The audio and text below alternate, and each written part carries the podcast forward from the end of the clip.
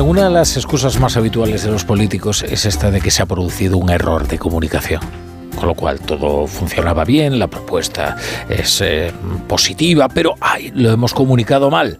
Pero es que hay veces en que es verdad, en que hay un error de comunicación o un fallo de comunicación.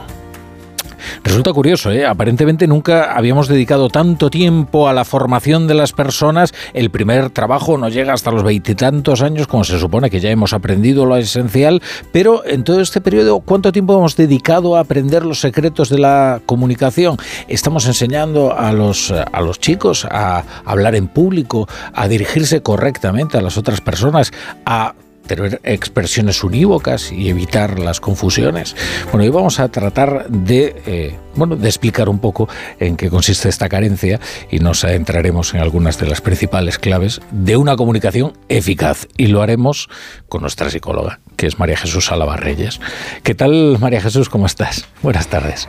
Pues muy buenas tardes y con muchas ganas de comunicarme con vosotros. Hombre, ¿dónde, dónde mejor que en la radio para, para hablar de comunicación? Oye, esto la buena comunicación es algo que, se aprende, ¿no? Es decir, se puede formar a, personas, eh, bueno, parte de tu trabajo también es ese, ¿no? Eh, formar en las empresas a, a, personas para la buena comunicación, ¿no? Sí, sí, efectivamente. Fíjate, hay quien piensa que es un don que se tiene o no se tiene, ¿no?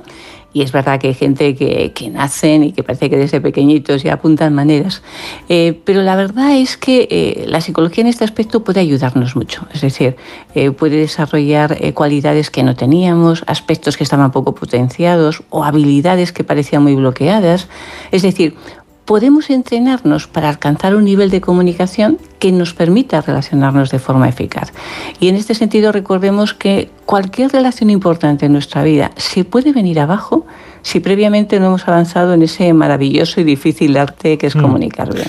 Bueno, eh, pero esto no, es tan fácil como, como parece. Eh, ¿Cuáles son las principales dificultades que se nos pueden presentar a la hora de comunicar algo correctamente y eficazmente?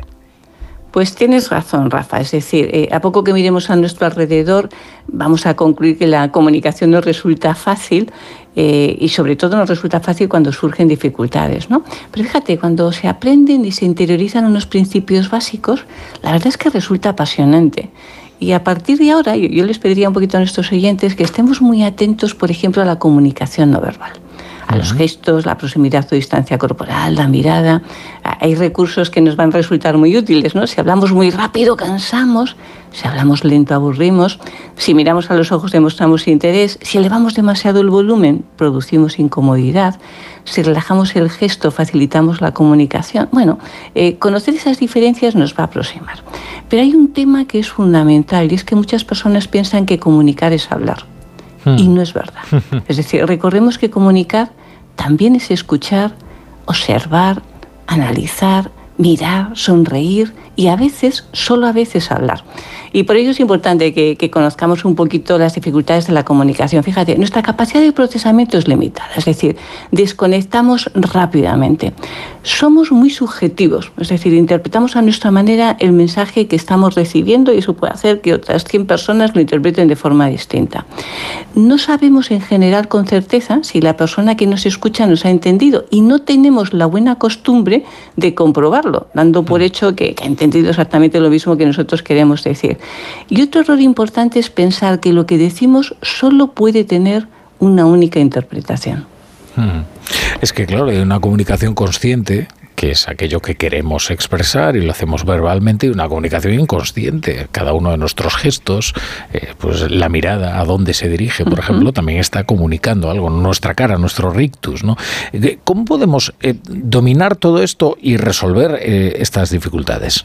Pues fíjate, eh, eh, algunas señales van a ser muy claras. Vamos a ver, intentemos ser precisos en nuestra exposición. Yo, pediría, por favor, no nos alarguemos excesivamente. Eh, comprobemos si hemos evaluado la información de forma objetiva, es decir, preguntemos a nuestro interlocutor y, poco a poco intentaremos crearnos este hábito que es muy saludable. Reiteraremos la información cuando tengamos dudas de que nuestro interlocutor no lo ha entendido. Y como tú decías muy bien, estaremos muy atentos a esa comunicación no verbal, que es crucial y que es la que transmite nuestras emociones y sentimientos, y estos son más difíciles de esconder. Hmm. Fíjate, cuando tengamos alguna duda entre lo que dicen las palabras y y lo que dicen los gestos, hagamos caso siempre a estos últimos. Y dentro de esa comunicación no verbal pediríamos que dominemos un poquito la proximidad y la distancia corporal. Hay gente que es que te agobia y hay gente que está a tres metros. Sintámonos cómodos con el contacto físico eh, controlemos los ademanes y los gestos y seamos conscientes, tú decías, de la importancia, por ejemplo, de nuestra expresión facial. Fíjate, la cara es nuestro principal mm. chivato, pero también es fuente de información. Sin darnos cuenta, en nuestro rostro aparecen una serie de señales que reflejan siempre las emociones que estamos teniendo. y, tú cuál crees que, bueno, los errores más comunes a la hora de, comunicar o, o los principales errores que deberíamos evitar, ¿no? Pues fíjate, yo te diría, eh, hemos dicho muchas veces en, este programa que cada persona es diferente y por ello es un error enorme intentar comunicarnos y relacionarnos con todo de la misma forma. Y cuando esto no lo tenemos en cuenta, eh, fíjate Rafa, pasamos del arte de la comunicación al desastre de la relación. Principales errores, no escuchar no escuchar y no observar. Otro error muy frecuente es forzar, acorralar y hacer que la otra persona se sienta incómoda o mostrar impaciencia, metiendo prisa, transmitiendo tensión. Recordemos siempre que el secreto no es la tensión, sino la ilusión. Hmm. Otro error es exigir en lugar de animar o reforzar o pretender razonar en medio de una discusión o tratar de imponer en lugar de sugerir que yo siempre insisto que no ganamos cuando derrotamos, solo avanzamos cuando convencemos.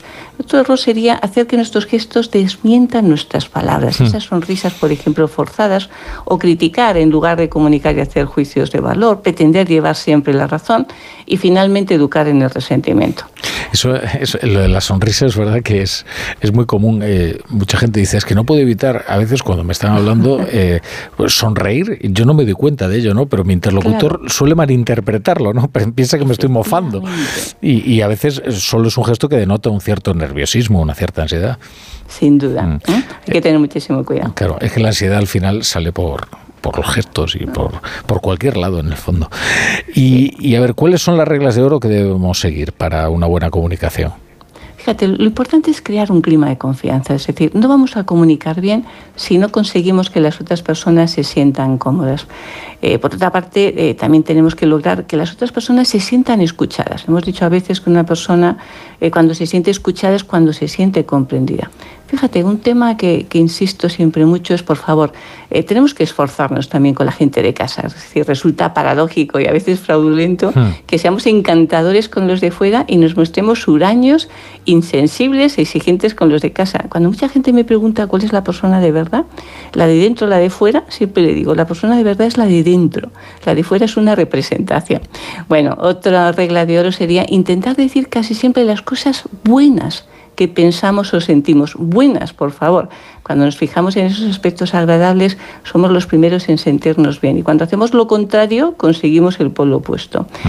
Otro tema sería que conservemos, mimemos y cuidemos siempre a esas nuestras personas queridas que seamos generosos en nuestras relaciones, que no respondamos eh, a todas las preguntas que nos hacen, esto lo hemos dicho más de una vez, saber que todo el mundo nos puede enseñar algo, pero sobre todo, por favor, callar callar cuando la otra persona necesite hablar y transmitir finalmente ilusión y entusiasmo, porque oye, bastante oscuridad y bastante tensión tenemos alrededor.